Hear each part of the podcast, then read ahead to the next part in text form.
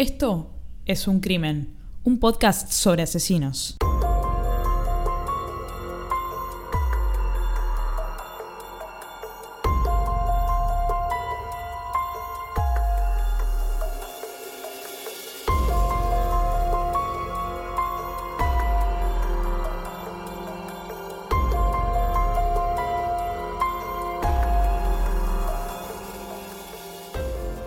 Hola a todos, yo soy Ángeles Bernardes. Y yo soy Anabela Aymarey. Bueno, ¿cómo estás? Bien, ¿vos? Bien, acá empezando un podcast. Algo que hacemos todos los días. Un podcast. Es muy difícil decir podcast. ¿Sí? No hay una versión en castellano, ¿viste? Podcast. Es como la marca. Bueno, eh, bienvenidos a este nuevo proyecto que estamos empezando, que básicamente va a hablar de, De crímenes. Crímenes, asesinos, Eh, criminales. argentinos, argentinos en otros países, asesinos extranjeros. Sí, Eh, no hay limitaciones, ¿no? En No, los asesinos están en todos lados. ¿Qué te parece? Me parece una idea extraordinaria. ¿Qué, qué, qué te relaciona con el tema? Absolutamente nada. Muy poco, la verdad que en mi familia no, no, no, no tengo ningún eh, pariente cri- eh, criminal o... Tampoco estuve muy cercana a algún tema criminalístico, tampoco. Realmente no, no. Bueno, entonces, esto ha sido todo por hoy. No, mentira. Eh, no, acá la, la, la loquita de los crímenes soy yo.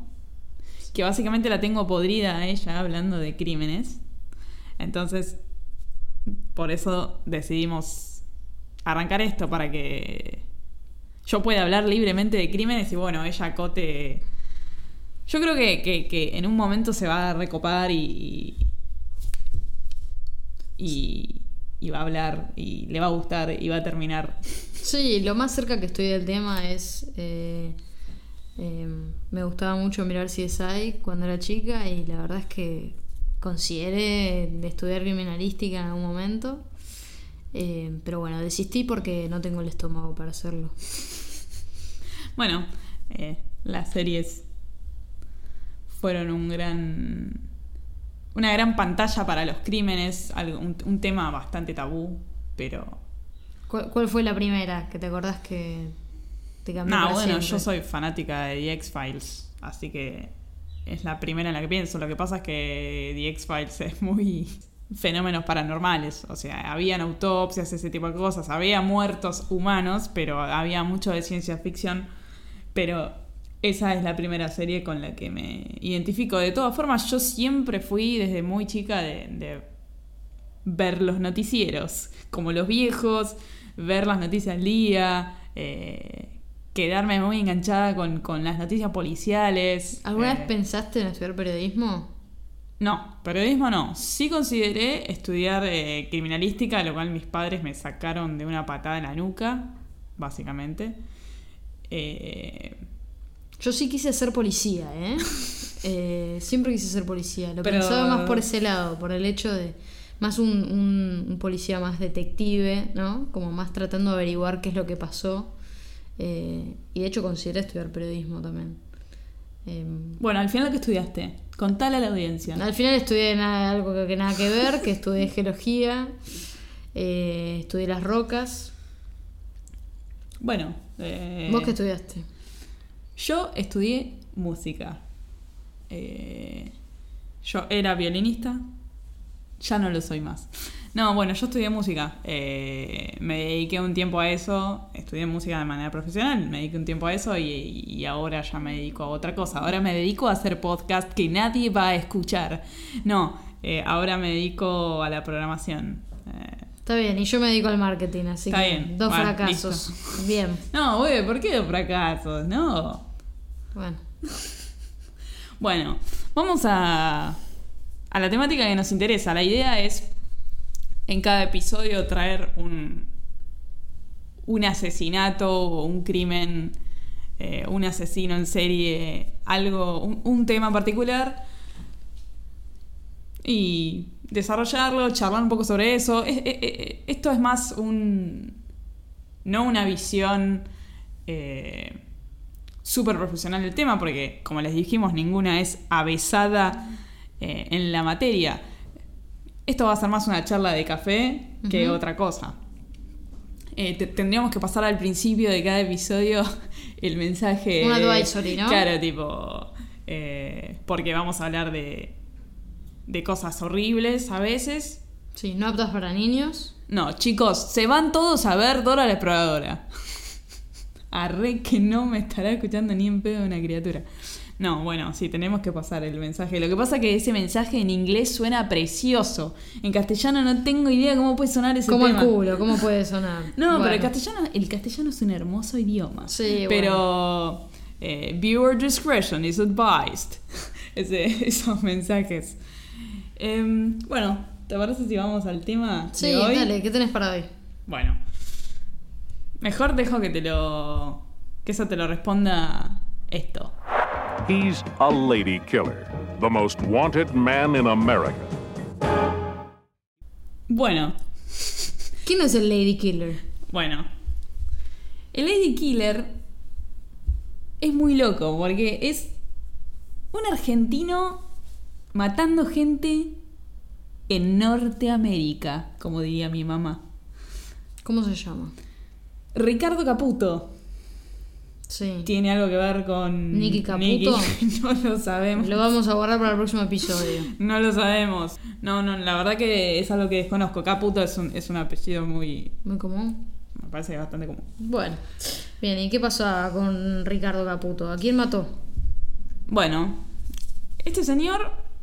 Sí, sí, vos vas directo al grano. Bueno, eh, las víctimas fueron cuatro. Cuatro mujeres. Hoy en día se, se lo, se lo podría caratular como femicida. Como un femicida. Pero bueno, en ese entonces eh, esa carátula no, No, y además que el término femicida en Estados Unidos no existe. no existe. No, eh, qué sé yo, en, el- en Estados Unidos sos un homicida y bueno, sos un homicida de, de lo que sea. Pero bueno, este, este muchacho dedicó gran parte de su vida, unos años de su vida nada más, a matar mujeres. Mendocino, Un mendocino en, en Nueva York. en Nueva York. Podría ser una película. Sí, yo no sé cómo todavía no existe una película de este chabón. Eh, está- Después, lo- le pasamos la idea a Campanella. daría mucha tela para cortar. Eh, bueno, Ricardo Caputo nació en el- los años 50, más o menos. Eh, todo el mundo que lo describe lo describe como, como un tipo eh, encantador, atlético, eh, súper inteligente, muy tranquilo, lo cual no se condice para nada con, con lo que hizo, básicamente. Bueno, en Mendoza ya tenía algunos temas, eh, Algunos trastornos. algunos temas sí, psiquiátricos. ¿Y cómo termina en Nueva York? Bueno, él decide irse a Nueva York eh, porque quería un mundo mejor. Quería progresar. Sí, quería progresar. Se va con una visa de trabajo que, que le dura seis meses. Y trabaja como mozo. Y trabaja un trabajo muy notable que tuvo como custodio en el, en el Plaza, en el Hotel Plaza, en el famoso Hotel Plaza de. Nueva York. Sí. No, no, no conozco, ¿tenés el gusto vos de conocerlo? Sí, la verdad que por suerte lo vi. ¡Qué nivel! Eh, por suerte lo pude ver desde afuera. Diría, diría alguien que conozco, qué viajada. Saludos a Maxi. Eh, bueno, este muchacho se va a Nueva York y conoce a una de sus primeras víctimas, conoce mejor dicho a su primera víctima, yendo a cobrar el sueldo al banco. Algo muy casual, igual. Mi papá conoció a mi mamá en un banco. Bueno. Mi mamá trabajaba en el banco súper bien y mi papá iba, iba a hacer trámites al banco y siempre lo atendía mi mamá. Casualmente siempre lo atendía mi mamá. Claro, e- Era como antiguas formas de conocerse, ¿no? Sí, sí, Eh, hoy quién carajo conoce a su Imposible. pareja en Hoy en el mundo offline es una locura. Yo te conocí a vos por Twitter. Por eso, mi papá conoció a mi mamá en el club. Cuando Claro. la gente todavía iba al club.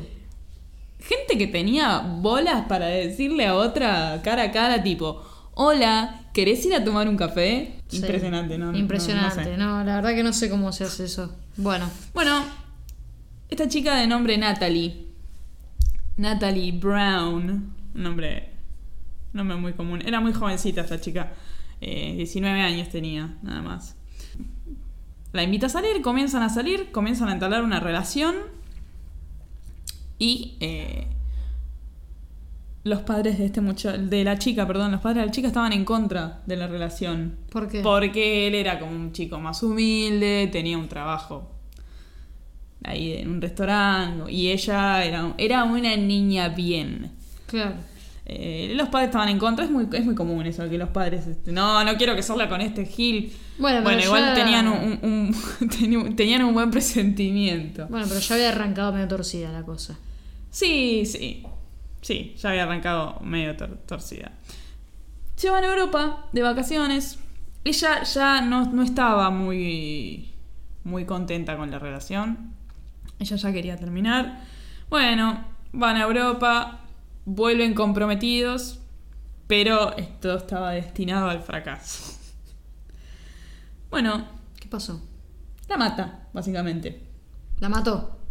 la mató. Eh, estaban en la casa de, de los padres de ella y ella le plantea terminar la relación. Agarra un cuchillo Ella Ricardo y la mata. Em, La puñala. ac- sí, sí, sí, sí. Le, le da severas puñaladas. Em, acá va va a haber un- como una un ida y vuelta como de, de información media cruzada porque primero está lo que él dice que pasa, después está lo que dicen los padres de la víctima que pasa y después está lo que dice que pasa el abogado, el futuro abogado de Ricardo Caputo ya en, en- en su final, digamos. Claro. ¿no? Así que est- estos son los datos preliminares. Es como que esto es, bueno, pasa el crimen, sale en el diario, esto es lo que dice el diario, por ejemplo. Así que después vamos a ajustar algunos datos que, que después eh, niega él o niega la familia de la víctima o Sí. ese tipo de cosas. No quiero ser un spoiler, ¿no? Pero él en algún momento confiesa los crímenes. Sí, sí, sí. Sí, sí, sí. Confiesa los crímenes y No él- quiso ser un spoiler, pero me spoileó todo el episodio. No, no, no. No, pero. No, pero casi. bueno, eh, es gracioso porque él mata a Natalie. Es gracioso, ¿no? De gracioso no tiene nada, la verdad. Y eh, va a un teléfono público después, inmediatamente después de matarla, llama a la policía y dice, creo que maté a mi novia. Llega la policía y él mismo es el que le muestra a la policía el cuerpo. Él, él se entrega, ¿no? En ningún momento se, se, se escapa ni nada por el estilo, por lo menos en este, en esta víctima. La primera víctima. Sí. Y ahí es cuando le dice a la policía que la pelea se genera porque ella quiere terminar la relación. ¿Qué pasó Lo meten en cana. Básicamente no lo llevan a la plaza, lo meten en cana. Lo meten en cana y empiezan a notar un comportamiento errático del tipo, eh, en el sentido de, este chabón está del tomate. ¿Por qué? ¿Qué hacía? ¿Qué, qué hacía? Estaba en la celda, esto es lo que cuentan lo- los policías que estaban ahí custodiando, estaba en la celda hablando con la muerta. O sea que le extrañaba. No, modo. no yo, yo no, yo no diría que la extrañaba. Es- Esto se puede leer de dos maneras. O que el tipo estaba realmente detonado y creía estar hablando con, con la muerta en serio, o era toda una jugada para que lo declaren insano mentalmente y así evitar que lo juzguen y que lo manden a un psiquiátrico. ¿Qué es lo que pasó? Bien.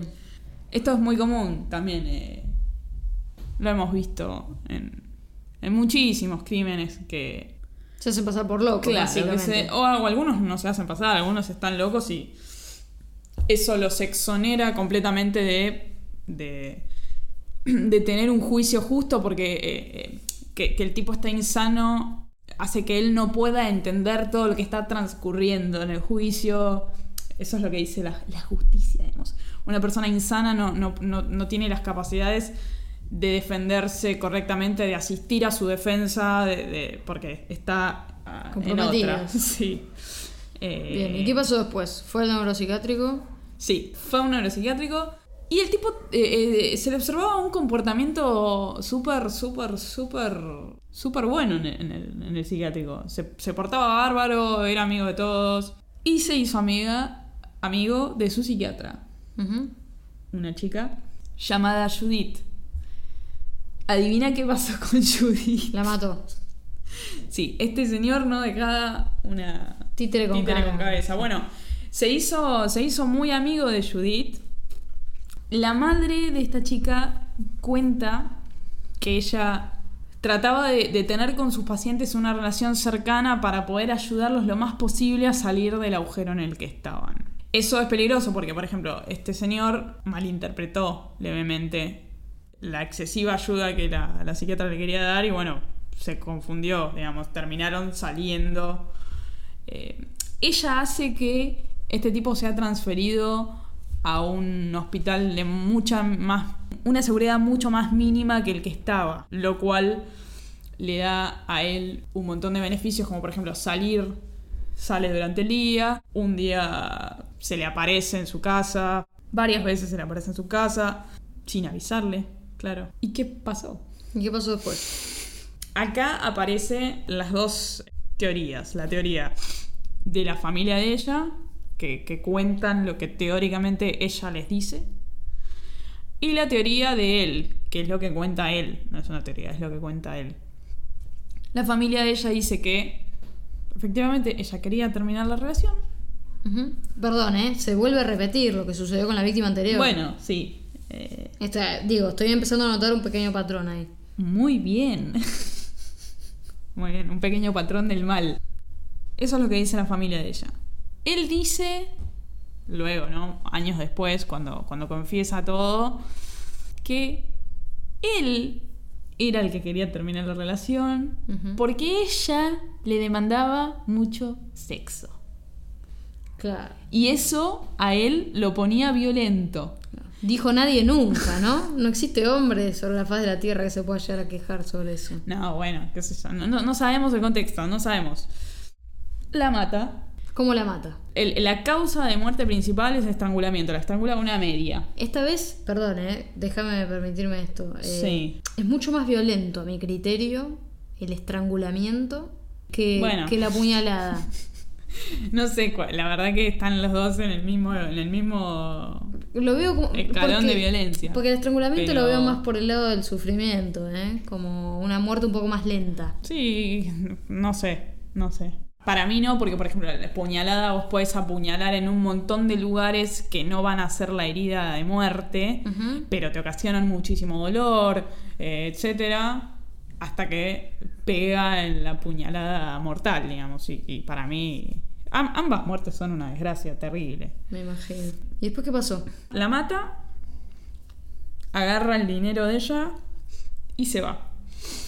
Se va para. Él estaba en Nueva York, se va a la otra costa de Estados Unidos, se va a San Francisco. Ujú. Donde conoce a quién? ¿A quién? A su próxima víctima. Porque este muchacho está. Sí, recordemos que ya pasamos por dos víctimas. Falta una tercera. No, faltan dos más. La tercera y la cuarta. Bien. Vamos por la tercera. Bueno, acá empieza a hacer algo muy. que se empieza a hacer un patrón en su vida que es eh, cambiarse el nombre. Ya eh, Ricardo Caputo estaba como. Sí. Recordemos algunos nombres, ¿no? Eh, acá se va a empezar a hacer a llamar Ricardo Dunoguier. Y, y- y ya no va a hacerse más el argentino, sino que se va a hacer el uruguayo, lo cual es prácticamente lo mismo. Pero bueno, ya es eh, uruguayo para las autoridades. Y empezó a, a vivir. Él era dibujante, él dibujaba muy bien. Y bueno, empezó a trabajar de hacer retratos en bares. Eh, de dibujos de, de ac- de actores, actrices y los vendía a la gente. Una chica llamada Bárbara Taylor, que es su tercera víctima, es una de las personas que le compró un retrato. Le- él le hizo un retrato de Humphrey Bogart. Que si, lo, si googlean por ahí lo van a encontrar. eh, eh, diría mi mamá, es una maravilla como dibuja ese muchacho. Lástima que con las mismas manos que dibuja hace otras cosas. O sea, tenía un verdadero talento. Sí, sí, sí, sí, pero bueno, eso no, no lo exonera de nada. Igual a- eh, vamos con los hechos y después vamos a, a- ver qué pasaba por la cabeza de este, de este chico. Bueno, comienzan a salir con esta chica. Perdón, ¿dónde la conoce exactamente? En uno de La los bares. conoce en un bar en San Francisco. También 28 años. Las víctimas de él nunca, nunca pasaron los 30 años. Eh, siempre se mantiene ese rango de edad. Al poco tiempo se van a vivir juntos. ¿Y qué pasa? Ella se quiere separar. Eh, no sabe qué hacer para sacárselo de encima. Él se va de viaje dos semanas, ella cree que se lo sacó de encima, pero no. Él nunca se quiere separar, ¿no? Digo, Sí, es que, es que no sabemos, porque eh, según lo que él dice, él es el que se quiere separar y ellas no, y según lo- la, la otra cara de la moneda, las que se quieren separar son siempre ellas. A mí me da la sensación de que es de la otra manera, que es que ellas se quieren separar, que es algo muy común hoy en día con todos los cientos de miles de femicidios desgraciados que ocurren, por lo menos acá. Siempre la causa es ellas cortan la relación, ellos no se quieren separar y van y las matan. Sí.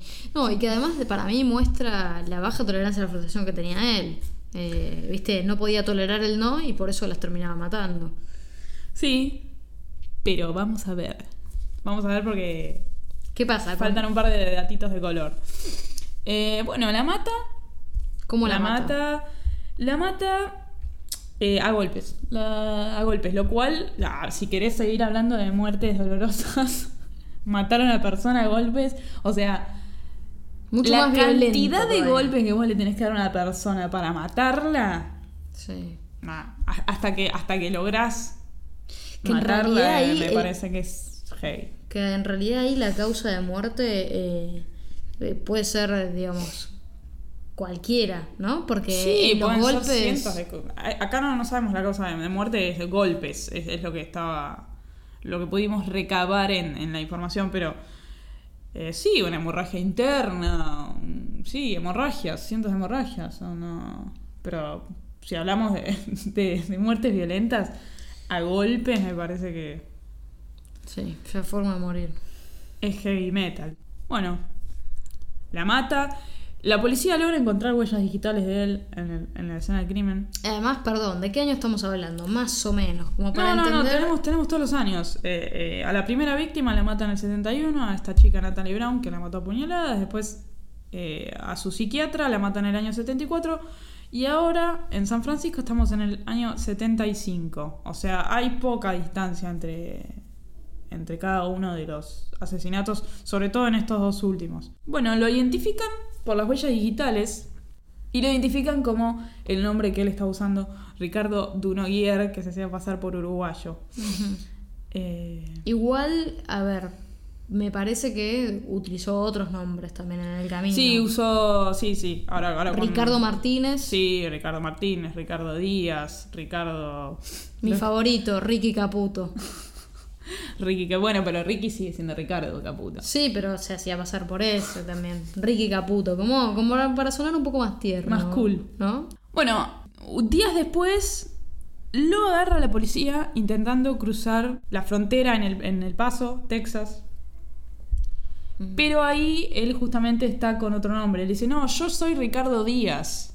Yo no, no conozco a Ricardo Dunoguier ni conozco a Ricardo Caputo. Yo soy Ricardo Díaz, no sé de qué me estás hablando. De todas formas lo detienen. Él estaba yendo hacia México. Él estaba yendo hacia México, sí. Lo detienen. Dura poco, porque con otros detenidos hacen un raid delictivo. ¿Para eh, la fuga de, de El Paso, Texas. Sí, se escapan, eh, agarran un guardia, lo, lo, lo pichan ahí, lo, lo detonan. Se roban un auto y se van a México. Todos fueron recapturados, menos Ricky Caputo. Lo, lo que, lo que pasa en general con este, este muchacho es que él nunca tiene miedo de, de- de ir preso. Es como que. Yo creo que su, su propio, su, propia, su propio sentido de la impunidad hace que él haga las cosas y que nadie logre agarrarlo de una vez. Sí, Esto se va a intensificar después. sí. Eh, bueno, recapturan a todos menos a Caputo. Y bueno, llega a Ciudad de México Ujú. Donde conoce a su cuarta y última víctima, una joven mexicana llamada Laura Gómez. Pobre Laura. ¿Qué pasó? Bueno, eh, acá pasó algo raro porque vivieron juntos durante dos años. O sea, tuvo un- su nivel, vos como decís, su nivel de tolerancia, se le subieron un toque y vivieron juntos. No sabemos igual si esos dos años fueron buenos o... No, no, no, no sé. Si fueron libres de violencia, eso quiero decir. No, nunca lo sabremos. O por ahí sí, no sé. Eh, ahora, ahora vamos a ver. Bueno, la termina matando. La, también la mata a golpes. Hay un detalle. Parece que. Parece. Con esta gente es muy difícil eh, saber. Porque. No sabemos si, si lo están. si se están haciendo los giles o realmente desconocen. Ella estaba embarazada de dos meses cuando la mata. Claro. Que después Él dice no saberlo. Claro, él, él- él después vamos a escuchar algo. Eh, él dice no saberlo. Tipo, "Co- ¿qué, qué estaba embarazada? No. Sí, Ricardo, estaba embarazada de dos meses y parece que vos eras el padre. Se da la fuga y nadie, nadie, nadie sabe absolutamente nada de él desde 1977 hasta 1994. Sí, desaparece de la faz de la Tierra. ¿Dónde va? Bueno, no se sabe a ciencia cierta eh, dónde va, pero después vo- voy a hacer ahora un salto hacia adelante y después vuelvo a ir atrás porque eh, en 1994 aparece él con su abogado. Hola, me vengo a entregar. ¿Dónde aparece? Primero aparece en Mendoza, su lugar de origen. O sea, fue a saludar a la madre. Sí, fue a, sí, fue a saludar a la madre posta. Fue a fue a- no, no la fue a saludar, le fue a decir, hola mamá, yo maté a cuatro personas, me quiero entregar porque me está matando la conciencia. De ahí se contacta con su hermano y su hermano, su hermano lo pone en contacto con un abogado en Nueva York. Y bueno, y se entrega en Nueva York.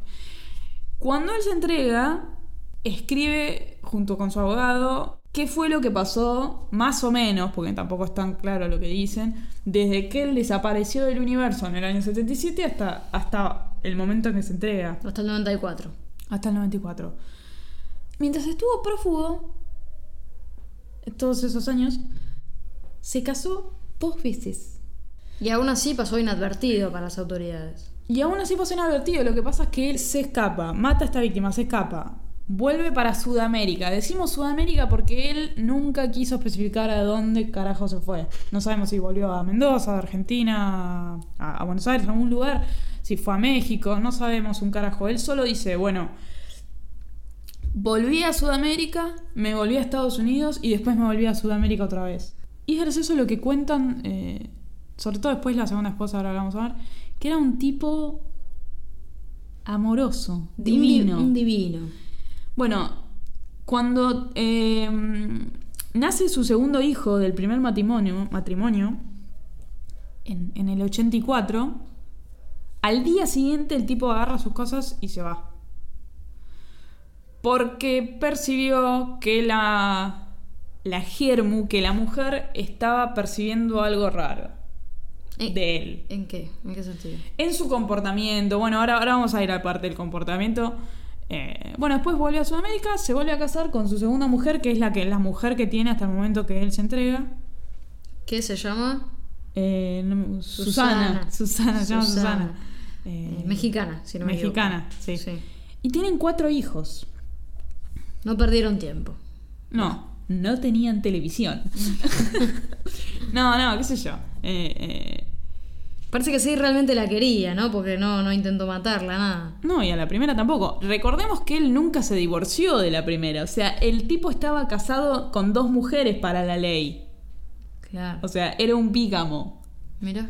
Porque la primera con la que huye, o sea, él, nace su segundo hijo, se va a la goma, nunca se divorcia. Bueno, pero quizás ella pidió, no sé. anular. Nulidad. Anular. No, claro. no sé, no sé, pero para la ley estaba casado dos veces. Bueno, en su segundo matrimonio subsistió trabajando en restaurantes, enseñando inglés, hasta que se entrega. Y se entrega a Mendoza. Se entrega, sí, en realidad no, porque lo que pasaba es que a él no lo, no lo podían juzgar en Argentina. Él podía confesar 500 crímenes en Argentina que a nadie le iba a importar. Sí.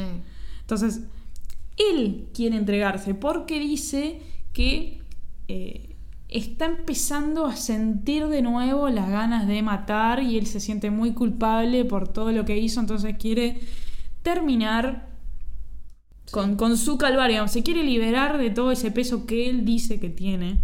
Nada, bueno, antes de entregarse, eh, lo que dijimos, va, va a ver a la madre, que no la veía hace 25 años, no sé, un montón. La madre contacta al hermano, con quien tampoco había tenido relación. El hermano vi- vi- vivía en Nueva York. Alberto se llama. Albertito. Y bueno, este lo pone en contacto con eh, su abogado del final, que es un yankee, Michael Kennedy. Primero él habla con un abogado acá en Argentina, que es el que le dice que no, no lo pueden juzgar acá. Él le cuenta todos sus, todos sus crímenes. Y, y a su vez este abogado que lo, que lo, que lo contacta acá en Argentina lo manda a un psiquiatra argentino que también describe que era un tipo muy calmo, que estaba nada, muy, muy entregado, digamos, que seguía al pie de la letra todo lo que ellos le decían. Sí, siempre se portó bien, Eh, digamos. Sí, sí, un tipo que es raro porque te invita a pensar todo esto que les voy a contar ahora. Nada, él, él le cuenta todo a su abogado yankee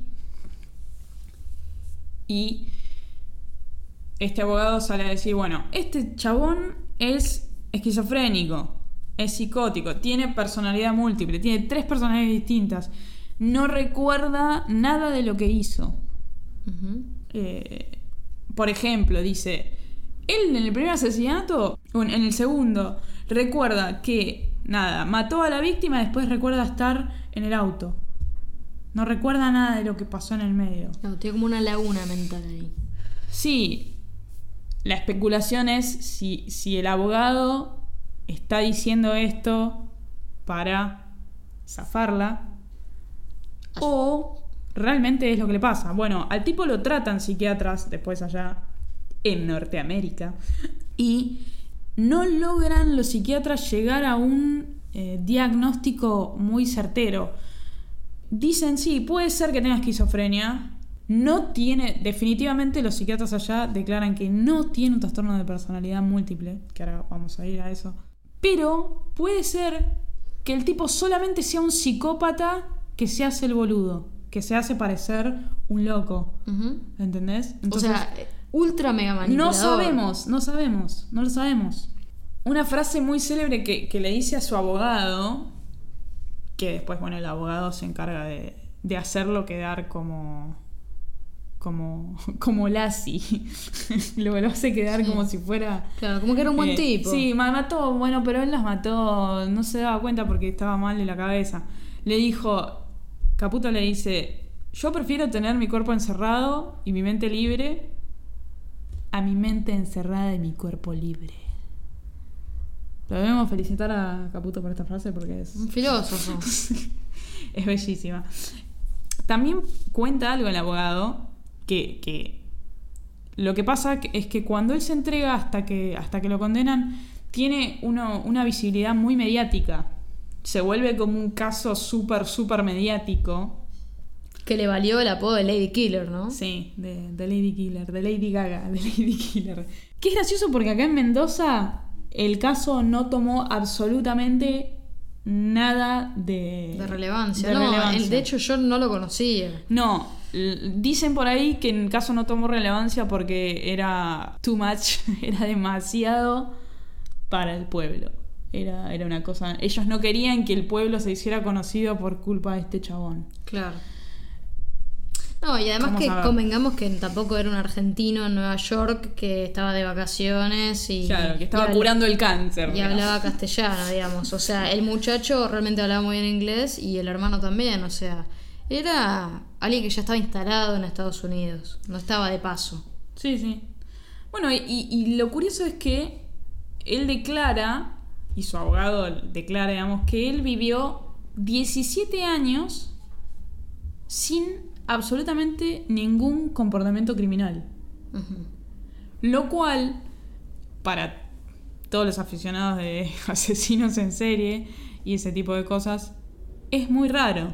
Porque lo que suele pasar es que el asesino en serie empieza asesinando eh, de maneras, eh, no tan violentas, empieza eh, a incrementar su nivel de violencia y después era incontrolable parar de matar y cada vez mata más seguido y más violentamente. Y acá lo que pasó fue que mató, mató, mató, no mata por 17 años y se entrega. Claro. En realidad, Es raro. 17 años de los cuales no sabemos absolutamente nada. No, hay algo curioso en el medio, porque además de estas, estas eh, cuatro muertes confirmadas que él, él confiesa, se sospecha que tuvo que ver algo con otras dos muertes.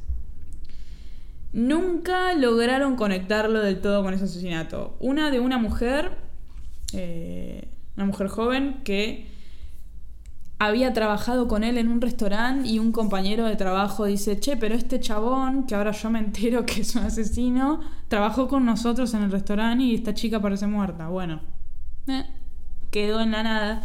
Y después en la muerte de eh, una escritora de 63 años que, trabajan, que trabajaba y vivía en Nueva York, que tampoco pudieron conectarlo del todo. El portero de la mujer dice que vio a un tipo entrar muy parecido a Caputo.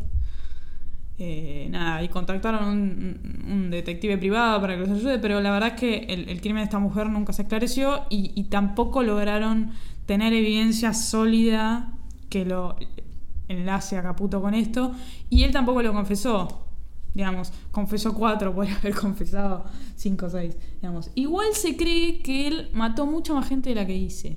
Sí. Porque él eh, eh, alardeaba de eso. Sí. Eh, con, cuenta su círculo muy íntimo. Eh, Pero estas cuatro son las que él se valió de confesar, digamos. sí, sí, sí. sí. O por lo menos podemos llegar a pensar que estas son las cuatro muertes o cuatro asesinatos que no lo dejaban dormir. Y el resto quizás no le hacían ni cosquilla. Sí, después, eh, luego de su. de que se entregue, el hermano y el abogado empiezan a ventilar datos de la niñez de Caputo, que yo también los agarro con pinzas. Son datos horribles, ahora les voy a contar, pero también pueden ser parte de la estrategia de De defensa. liberarlo, claro, de, de sí, no de liberarlo, pero de que su pena sea muchísimo más leve. Por ejemplo, el hermano cuenta que Caputo a los 7-8 años fue violado en Mendoza por un extraño que lo- le dijo, "Eh, vení para acá, lo, lo violó. Ujú. Después, una situación de abandono que vivió con su madre. Eh, la madre los dejó cuando eran chicos, a él y a sus hermanos. Los dejó solos con el padre. Y cuando el padre de ellos muere, ella regresa con su nueva pareja, que parece que era un hijo de puta porque los cagaba a palos a los chicos. Situación traumática de la niñez. Otro clásico de ayer y hoy en los asesinos en serie. Sí. Niñeces de mierda. Pero bueno, si todos los chicos que tienen una niñez de mierda fueran asesinos en serie, eh, Sí. nada, evidentemente hay algo que seguramente esto lo afectó. No, no, no vamos a hacer. En general pasa, por, por ejemplo, uno que está de moda era Ted Bundy, que fue súper célebre, o Ed Kemper, que también son asesinos muy célebres en la historia. Se le agarraban con mujeres porque, por ejemplo, Ed Kemper odiaba a su madre porque lo trataba Pésimo. para el orto. Era una hija de puta la mina. Ujú. Y por eso el chabón después mató a un montón de mujeres, mató a la madre, le cortó la cabeza, etc. Como que determinadas figuras en su vida los marcan, entonces, no sé. Detonan por ese lado, ¿no? Como una especie de venganza. Sí, es como una especie de venganza. Bueno, ellos se, se, se resguardan en que el abuso sexual y el abandono de la madre eh, hicieron un montón de cosas en su mente. eh, Que lo convirtieron en el asesino que es. Sí, después también cuentan que cuando él tenía 18 años, se fue voluntariamente a un hospital psiquiátrico de Mendoza para, para que lo ayuden. Buscó ayuda cuando tenía 18 años. Incomprobable. Quizás puede ser parte de la, De la estrategia, de sí. la estrategia de defensa. Y él dice algo que es muy, muy importante. También, esto es buenísimo porque no, uno no terminas de saber si es real o es un chamullo. que alucina antes y después de cada homicidio, ve eh, eh, líneas de colores, puntos rojos, escucha voces en su interior. Es como si estuviera poseído, ¿no? Antes y después de- del asesinato. Como Bueno, si- y él sostiene que tiene tres personalidades. De tres chabones viviendo dentro de él. Uno que se llama Frank, uno que se llama Richard y otro que se llama Robert. Frank es como el hombre de familia, el trabajador, el que maneja la plata. Robert era el carismático y Richard era el enfermo. Y Frank y Robert se cagaban a puteadas en, en su mente. Incomprobable. No, y además se, Probable, conver- se- horrible. se convirtió en un médico neuropsiquiátrico, digamos. Él mismo se empezó a diagnosticar. No, bueno, no sé. Sí, qué sé yo. Eh, escu- escuchemos un, un poquito él hablando de, de las voces que hay en, En su en su cabeza. interior. they will hound me and they will talk to me and they will say we want your blood we want your your blood is mine that's that was the voices i was hearing all the time Se ve que realmente ¿Qué estaba muy perseguido, ¿no? Por esas Sí. voces. Un inglés de mierda tiene, boludo, viste, 40 años en Estados Unidos y hablas así de mal. Soy, soy pésima. Ah, bueno. Soy malísima, yo sé que soy malísima. Eh, ¿Qué sé yo? Eh, es lo que él dice. Eh, también en esa entrevista que, que acabamos de escuchar, que la pueden encontrar en, en internet, cuando él cuenta estas cosas, se lo ve muy... Vos, vos que la viste, a ver, contame. Se lo ve compungido. ¿Vos, vos qué te pareció? Ah, bueno, parece un. ¿Viste? El Papa. Una cara de perrito faldero, ¿viste? Como dando pena y, y te hace sentir realmente eh, como que te da pena verlo así, ¿no? Como. You feel sorry for him, ¿no? Una cosa así. Ay, qué buen inglés, Gord. ¿No? Sí, sí. Algo que, que yo noté en esa entrevista es que el tipo cuenta las cosas sin pestañear en absoluto. Lo cual indica que, que si llamamos al chabón de, de Lie to Me, el que te. El que te sacándote la- las cosas que haces con tu cara, El sabes sí, sabes si estás mintiendo o no. Eh, nada. Vos sí que es poco creíble No, eso. al contrario. El no pestañear es súper creíble. Cuando vos pestañas mucho, se supone que estás mandando fruta terrible.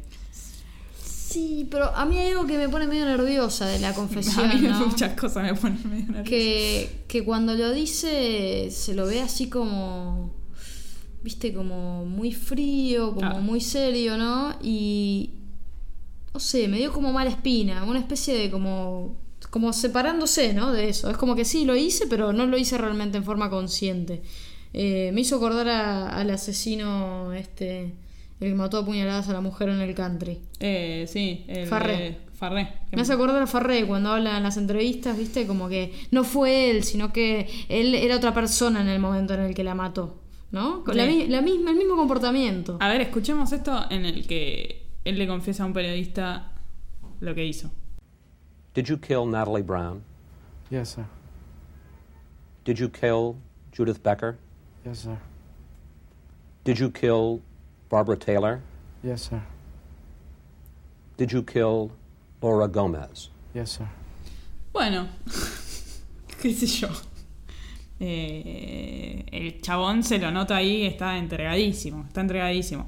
Esto fue raro porque esta entrevista se la hicieron eh, antes de que él hablara con eh, los, lo- los detectives, digamos, que lo, que lo iban a, detener. O sea, antes de entregarse precisamente en Nueva York, él dio esta entrevista. Y de hecho, si encuentran el video de esto, bueno, después yo les tiro el link por algún lugar.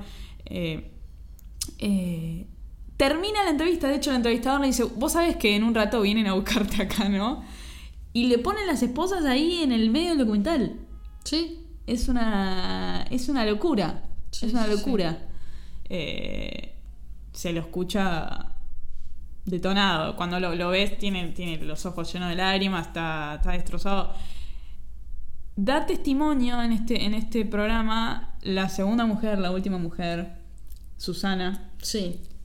y está totalmente desconcertada, to- con- o sea, completamente choqueada porque no, no puede entender que este tipo con el que ella vivió, que era un amoroso, Sí, y con el que tuvo cuatro pibes, ¿eh? sí, eh, nada, ella en un momento dice, por favor, júzguenlo eh, como dos personas distintas, como el que yo conocí y como el que mató a toda esa gente, porque yo no puedo creer que, que este tipo que era tan amoroso conmigo haya hecho esto. Cuando él le dice, che, Susana, mirá que yo me voy a entregar hoy porque yo me maté cuatro personas. ¿Qué? Le dice, no, boludo, me estás jodiendo, no, maté cuatro personas. Y ella nunca puede terminar de entender ni de creerle lo que él le está diciendo. Sí, sí, incluso después de él de haberla abandonado, ¿no? Y avisarle todo esto por teléfono, eh, ella es como que todavía le tiene cariño, ¿no? Como Sí, que ojalá sí. lo juzguen por, por, eh, por lo que hizo, pero también eh, considerar que es un buen tipo, ¿no? Que en realidad tiene, tiene como dos partes, como si una persona se pudiera dividir en dos, ¿no? Sí, y si escuchás eh, los testimonios de, de la- las, los- las madres de las víctimas, eh, nada, lo que te van a decir es lo que es lo que es lo que diría cualquiera cualquier familiar de víctimas. Yo no quiero que nunca más ese tipo salga a la calle y los yanquis que son un poco más extremistas que, que nosotros, que enseguida piden la pena de muerte para este tipo de cosas. Bueno, el final de Ricardo Caputo fue, antes de, de- de ir preso, lo te- le hicieron un- a- exámenes para ver si estaba en su sano juicio, si podía ser juzgado, eso que hablábamos antes. Y esta vez dio como que sí estaba en su sano juicio. Sí. No como en, en el primer asesinato, que él termina en el psiquiátrico. No, acá es tipo, no, flaco, vos estás bien. Fue juzgado, le dieron 25 años por uno, cadena perpetua por otro, de 30 por... Bueno, la cuestión es que el tipo no iba a salir nunca más de la cárcel. Y en el 97 se muere jugando al básquet en la cárcel. Le da un infarto mientras jugaba al básquet. Está bien. Es un... La sacó barata. Sí, la sacó La barata. sacó baratísima. Eh, La sacó barata considerando que eh, se enteró en el 94. sí, estuvo tres años... Tuvo tres años nada más preso. Tres años preso. Ni siquiera un año por cada víctima. No, no. el- qué sé yo. Yo conozco gente que sostiene que la cárcel es una cosa que nadie debería vivir. Otros que dicen que la cárcel, sí, que se tiene que pudrir en la cárcel. Otros que piensan que tienen que tener la pena de muerte. ¿Vos qué hubieses hecho? Yo no voy a dar mi opinión. No, a mí me parece que, que, que se, que se quede en la cárcel por siempre. Me parece que es justo. Sí, o sea, es que los yanquis tienen algo que es hermoso. Si a vos te condenan por 20 años, ¿no? Eh, y vos eh, llegás a vivir 10 años en prisión, durante los próximos 10 años, los que te quedan de tu condena, eh, conservan el cuerpo durante los 10 años que restan de la pena y luego se lo entregan a la familia. O sea, tienen preso tu cuerpo. Tienen preso tu cuerpo, exactamente. Tan locos estos chabones. Eso es justicia de verdad. Tan locos. No, para mí el- el- la pena de muerte, o sea, el morir es una salida mucho más buena que estar metido en la cárcel. Yo creo que, que salís ganando si te dan la pena de muerte, porque yo creo que morir debe ser mejor que estar preso. Quizás, sí. Eh, bueno, vamos a terminar esto escuchando los deseos de Ricardo. ¿Qué deseaba para lo que le quedara de vida?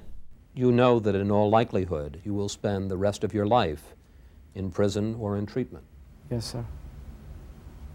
I know that. And that's okay? I want to get cured as, as, long, as long as it takes. But I want to get at peace with my soul, sir. That's what I want. And the truth.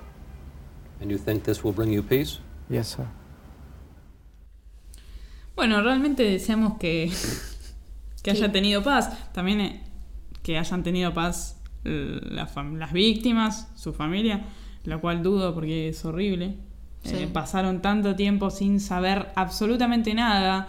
Y algunos sabiendo que había sido él quien los mató, porque eh, sabían que, que, que estaba saliendo con la hija, que eh, flasheó, estaban seguros que, lo- que había sido él el autor.